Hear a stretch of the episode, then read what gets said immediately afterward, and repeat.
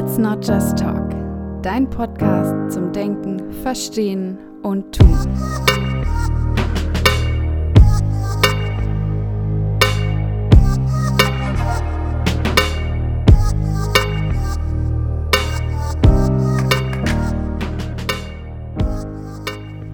Hallo und herzlich willkommen zu einer neuen Folge des Podcastes Let's Not Just Talk. Diesen Satz habe ich jetzt schon fast ein Jahr lang nicht mehr gesagt. Und das hatte ganz unterschiedliche Gründe. Ich sage immer gern, manchmal kommt einfach das Leben dazwischen. Es passieren Dinge, die man vielleicht nicht beeinflussen kann. Oder es ist einfach auch gerade mal nicht an der Zeit, Podcast aufzunehmen oder neue Ideen für neue Folgen zu haben. Seit langer, langer Zeit ist es aber jetzt wieder soweit. Und ich freue mich sehr, wieder ein bisschen von meinem Leben und aber auch von meinem Job mit euch teilen zu können. Vorab möchte ich noch einmal kurz Danke sagen der Person, die so ein bisschen daran schuld ist, dass ich jetzt endlich nach langer Zeit einmal wieder vor dem Mikro sitze. Und zwar ist das eine Studierende, die ein Seminar von mir besucht hat. Und es ging in dem Seminar um Beratung und auch hier in dem Podcast habe ich schon viele Methoden und Techniken vorgestellt, die man im Rahmen von Beratung verwenden kann. Unter anderem eben eine Technik, die ich dann auch im Seminar präsentiert habe. Und die Studierende schrieb mir eine E-Mail und schrieb, ja, wir haben jetzt nach Literatur zu dieser Technik gesucht. Ich glaube, es ging um die Vier-Körbe-Technik. Aber ähm, ich habe nichts gefunden außer Ihren Podcast. Könnten wir denn auf Ihren Podcast verweisen? Und das war für mich ein ganz seltsamer, aber trotzdem berührender Moment, weil ich in dem Moment erstmal wieder auch daran erinnert wurde, dass es diesen Podcast gibt und dass ich ihn genau dafür auch gemacht habe, nämlich dass Menschen darauf aufmerksam werden, ihn finden, auch Studierende der sozialen Arbeit ihn vielleicht nutzen können, um daraus etwas für sich mitzunehmen oder um ihre eigene Meinung zu schärfen, um vielleicht zu kritisieren, was ich sage, um noch mehr zu verstehen, was mein Weg oder meine Idee von sozialer Arbeit ist. Und das hat mich tatsächlich so motiviert, dass ich gesagt habe, Mensch, es wird wieder Zeit. Und tatsächlich habe ich auch schon seit, naja, mindestens letztem Jahr August eine Folge bei mir rumliegen, die ich einfach, ja, noch nicht aufgenommen habe. Mir war nicht danach und ich habe mir mit dem Podcast immer gesagt, es soll mir Freude machen, ich möchte das machen, wenn ich Lust darauf habe. Und jetzt ist es soweit.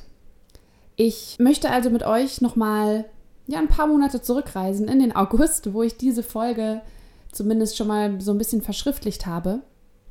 Und zwar hatte ich im August letztes Jahr mein einjähriges Jubiläum im ambulant betreuten Wohnen von Menschen mit psychischer Erkrankung.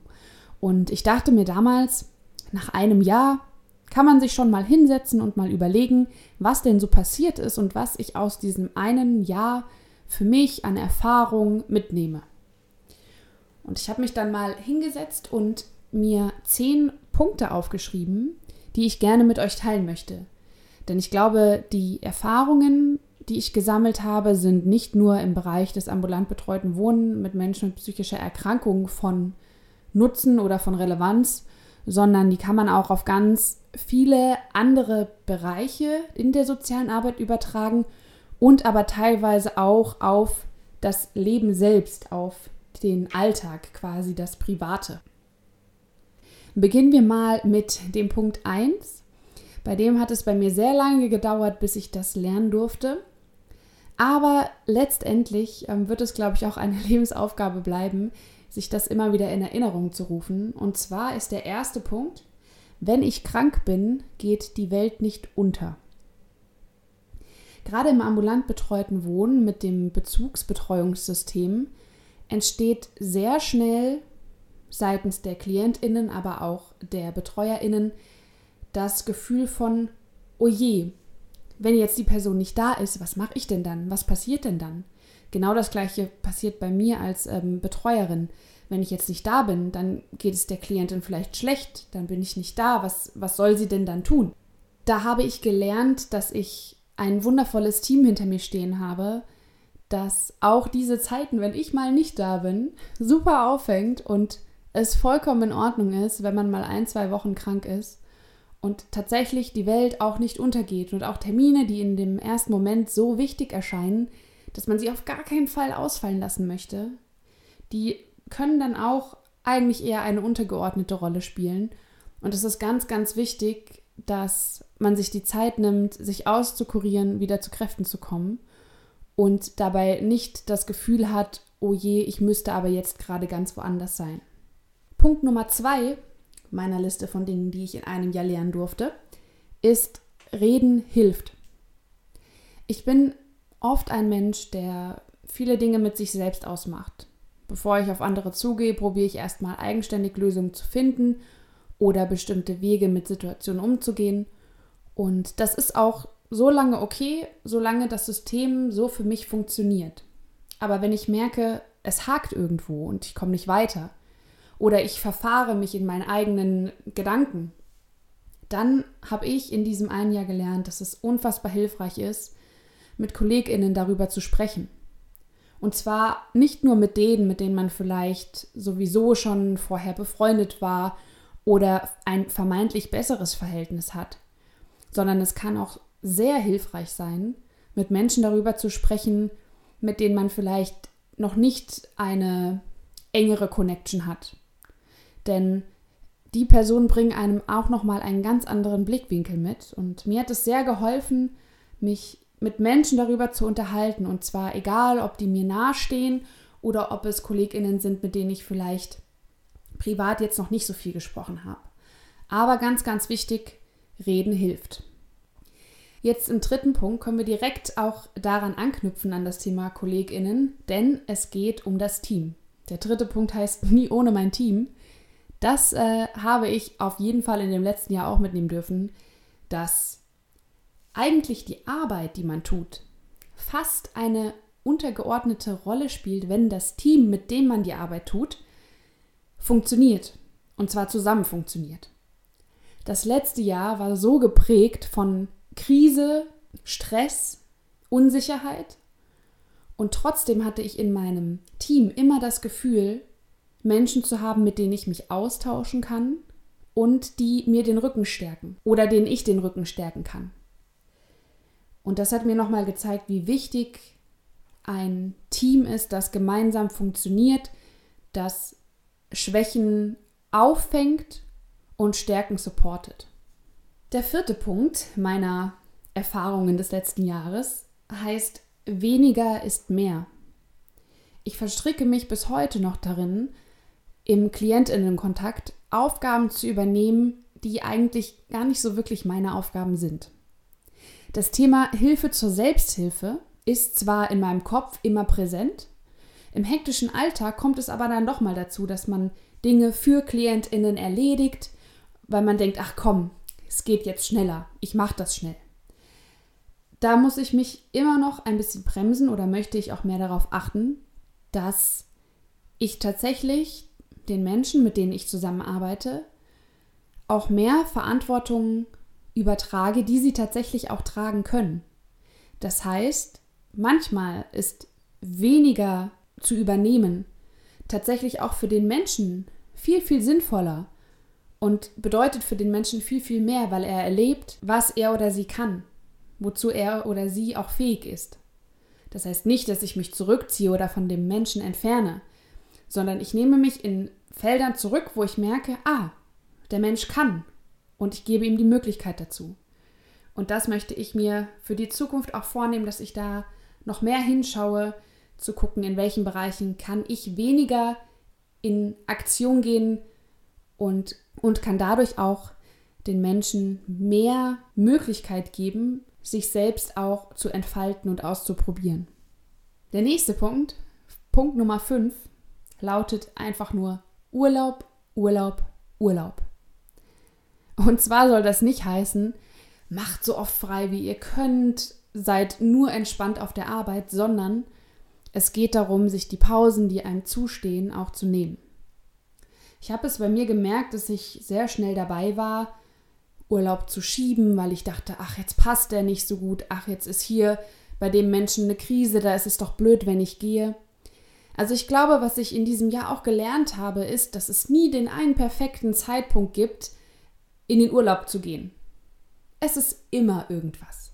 Immer gibt es irgendeinen Grund, warum man jetzt zumindest in meiner Erfahrung im ambulant betreuten Wohnen sagen könnte, oh, jetzt gerade in Urlaub gehen ist vielleicht nicht so praktisch.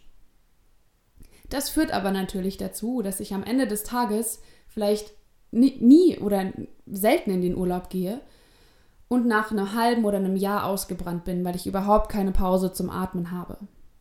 Das heißt, für mich war es auch ein oder ist es auch immer noch ein Lernfeld, zu akzeptieren, dass ich nicht diese eine perfekte Situation habe, wo es allen meinen KlientInnen gut geht, wo ich ganz entspannt in den Urlaub gehen kann, sondern dass es auch immer bedeutet, wenn ich in den Urlaub gehe, dass meine KollegInnen mehr Arbeit haben und dass ich auch weiß, dass manche KlientInnen von vornherein sagen, nee, also Vertretung ähm, nehme ich nicht an.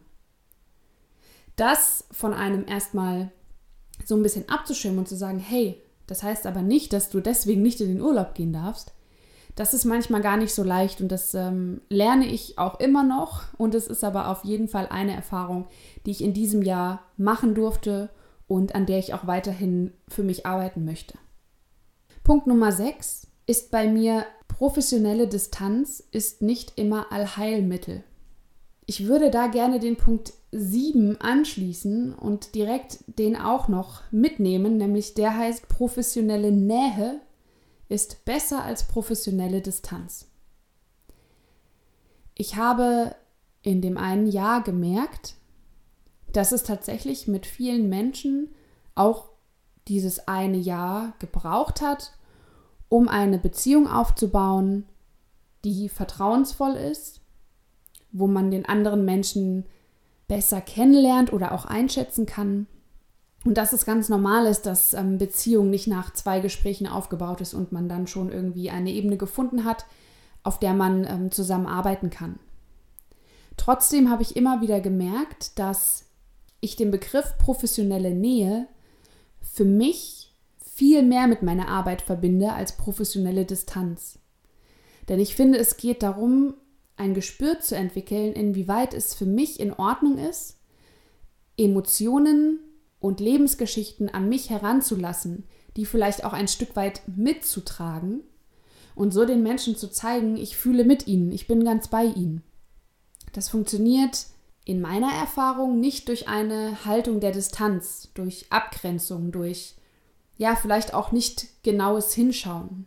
In dem Begriff professionelle Nähe steckt für mich trotzdem, dass ich nicht alles zulassen muss, dass ich auf meine Grenzen achte und diese auch wahre, dass ich die thematisieren kann, dass ich Grenzüberschreitungen wahrnehme und anspreche, wenn es die Situation erlaubt oder wenn es sich für mich gut anfühlt.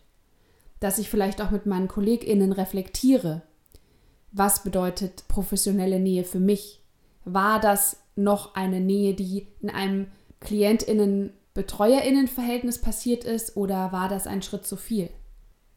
Es gab bei mir viele Situationen, in denen mich Lebensgeschichten oder auch Situationen so mitgenommen haben, dass ich teilweise nach Gesprächen ganz aufgelöst war, geweint habe und sehr, sehr, sehr emotional involviert war und auch gedacht habe für mich, oh Mann, ich muss da für mich auch die Distanz wahren und, und, und. Aber ich habe gemerkt, dass ich eben ein sehr mitfühlender Mensch bin und dass es eher darum geht, einen Umgang damit zu finden, als zu sagen, ich muss mich distanzieren. Weil das hätte dann auch wieder nichts mit Konkurrenz, also mit Echtheit in dem Moment zu tun. Und so bin ich immer noch Stück für Stück dabei, mir einen Weg zu erarbeiten, der sich sowohl für mich gut anfühlt, nämlich dass ich mich nicht immer überrumpeln lasse oder ja, so viel Energie dadurch auch verliere, da ich Dinge sehr an mich heranlasse, aber gleichzeitig eben auch keine Kälte auszustrahlen oder Menschen gar nicht mehr zu fragen, wie geht es ihnen und dann den Raum zu eröffnen, wirklich auch tiefgründigere Gespräche zu führen. Also das ist ein Punkt, den ich für mich erkannt habe, aber auch da kann ich sagen, bin ich immer noch für mich am Austarieren, wie man das für beide Seiten, für Klientinnen, aber auch für mich als Betreuerin gut schaffen kann. Punkt 8 ist bei mir, ähm, regle deinen Scheiß. Damit meine ich vor allem auch, dass ich als Betreuerin eine gewisse Verantwortung habe, auch nach mir, nach meinem Privatleben zu gucken, um so auch wiederum gewährleisten zu können, eine gute Betreuerin zu sein. Also da merkt man für mich persönlich, dass beides mit einhergeht. Wenn es mir privat nicht gut geht, wenn ich unter Stress bin, wenn ich vielleicht ähm, schlecht schlafe und deswegen tagsüber sehr gereizt bin, dann fällt es mir natürlich auch schwerer, im ambulant betreuten Wohnen mit Menschen zu arbeiten, wo eben auch diese Themen oder diese, diese psychische Stabilität für die Menschen ganz wichtig ist. Für mich war es schon immer wichtig, nicht nur den KlientInnen zu sagen, hier macht es mal so und so und ähm, ihr macht hier das und das falsch, sondern immer auch bei mir selbst zu gucken, wo sind denn auch noch Punkte, die ich für mich klären möchte, die ich für mich reflektieren möchte, wo ich vielleicht noch nicht an dem Punkt bin zu sagen, damit bin ich zufrieden oder das fühlt sich gut an. Und deswegen der Punkt 8, regle deinen Scheiß. Es geht nicht nur darum, im Job eine gute Miene zu vielleicht bösem Spiel machen zu können, sondern es hat auch ganz viel mit Selbstfürsorge zu tun, wenn ich mich auch um mich kümmere und wenn ich auch auf mich achte und meinen Scheiß regel und nicht mein Leben aufgebe für den Job, sondern auch für mich lebe. Ich hatte ein Beispiel, dass ich mit drei oder vier KlientInnen relativ im gleichen Zeitraum Post bearbeitet habe. Ne? Post geöffnet habe, geguckt haben, was muss man machen, Anrufe getätigt. Und gleichzeitig lagen bei mir über vier oder fünf Wochen vier Briefe rum, die ich nicht geöffnet habe, weil ich nach Hause kam und keine Kraft mehr dafür hatte. Und im Nachhinein dachte ich mir so, das kann ja nicht sein, dass mein Job mich so kraftmäßig ausnockt, dass ich es nicht mehr schaffe, meinen eigenen Scheiß zu regeln. Von daher, Punkt 8, regle deinen Scheiß. Punkt 9, du musst nicht alles tun und du musst auch nicht alles wissen. Gerade im ambulant betreuten Wohnen ist es gar nicht so leicht, denn es gibt unfassbar viele Aufgabenbereiche. Und ambulant betreutes Wohnen ist ja quasi eine Alltagsbegleitung und Unterstützung genau da, wo Menschen es gerade brauchen. Jetzt kann man sich vorstellen, Menschen sind sehr verschieden. Das heißt, sie brauchen auch in den wirklich unterschiedlichsten Bereichen Hilfe oder Unterstützung. Bedeutet aber nicht im Umkehrschluss, dass ich das alles können muss. Ja, wenn ein Klient beispielsweise Eheberatung braucht und ähm, umzieht. Das heißt, er braucht vielleicht UmzugshelferInnen. Und gleichzeitig ähm, bräuchte er noch eine Kita-Stelle für sein Kind, weil das ist ja auch noch nicht organisiert. Dann heißt das zwar, dass ich als koordinierende Bezugsperson da bin. Das heißt, ich unterstütze ihn dabei, ein Umzugsunternehmen zu kontaktieren beispielsweise oder eine Eheberatungsstelle zu finden. Aber es heißt nicht, dass ich jetzt in dem Fall schon von vornherein wissen muss, welche Eheberatungsstellen gibt es, welche Umzugsunternehmen gibt es oder am Ende sogar selbst anfange, Eheberatung zu machen oder beim Umzug zu helfen. Sondern als koordinierende Bezugsperson bin ich erstmal dafür da, mit dem Menschen gemeinsam zu überlegen, welchen Weg er gehen möchte, welche Unterstützung wir quasi anzapfen. Ne? Also die Netzwerkarbeit mit dem Menschen zu machen, zu gucken, welche Ressourcen hat er, welche Freunde oder Freundinnen hat er, die man fragen kann für den Umzug, welche Eheberatungsstellen gibt es in der Umgebung. Das ist alles was, was ich mir mit dem Menschen gemeinsam aneignen kann, ohne dass ich wie ein wandelndes, allwissendes Lexikon äh, rumlaufen muss und alles direkt parat haben muss. Und da bin ich tatsächlich auch jetzt in diesem Jahr so ein bisschen mit hingekommen, die Menschen mit einzubeziehen. Weil am Anfang dachte ich immer, oh Mann, du musst jetzt doch wissen, welche Eheberatungsstellen es gibt und du musst doch jetzt wissen, welche Umzugsunternehmen es gibt und dem Klient quasi im nächsten Gespräch eine Liste vorlegen und sagen, so, da können Sie sich hinwenden. Sondern ich bin eher auch dazu hingegangen, mit den Menschen gemeinsam zu recherchieren. Denn das ist am Ende eher Hilfe zur Selbsthilfe, als eine angefertigte Liste vorzulegen. Also da die Devise, man muss nicht alles tun und auch nicht alles wissen, aber kann sich das alles natürlich gemeinsam mit Klient oder Klientin erarbeiten. Der zehnte und für mich, glaube ich, tatsächlich wichtigste Punkt ist Haltung sticht Methode.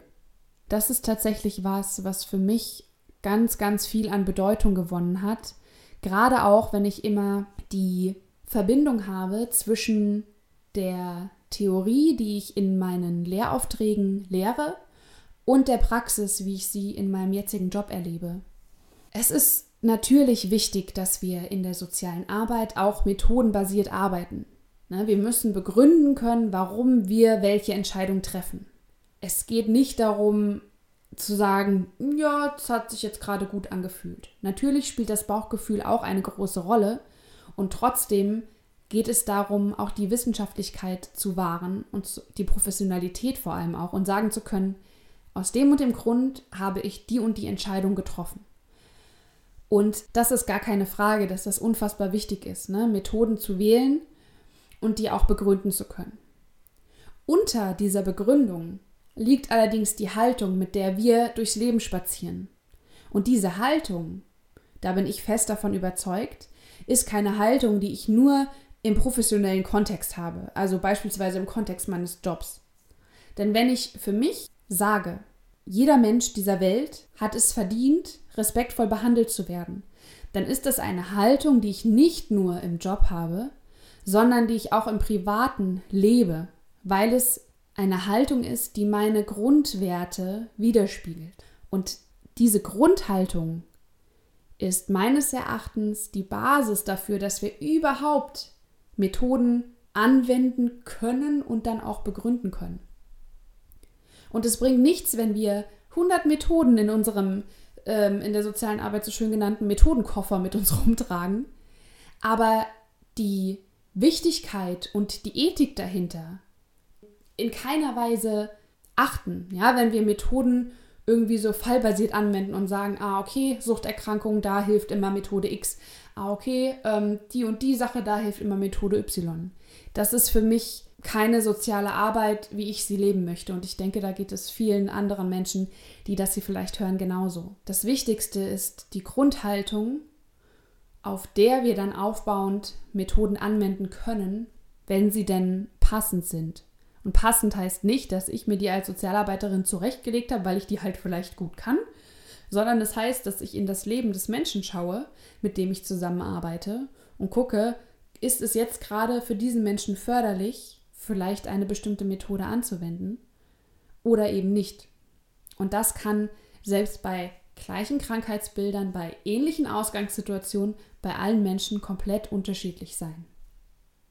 Ich denke, das waren ganz gute Schlussworte, die nochmal verdeutlicht haben, wie wichtig auch einfach die Basis, nämlich die eigene Haltung ist, die das Miteinander prägt, egal ob das Kolleginnen sind, mit denen ich respektvoll umgehe, oder Klientinnen.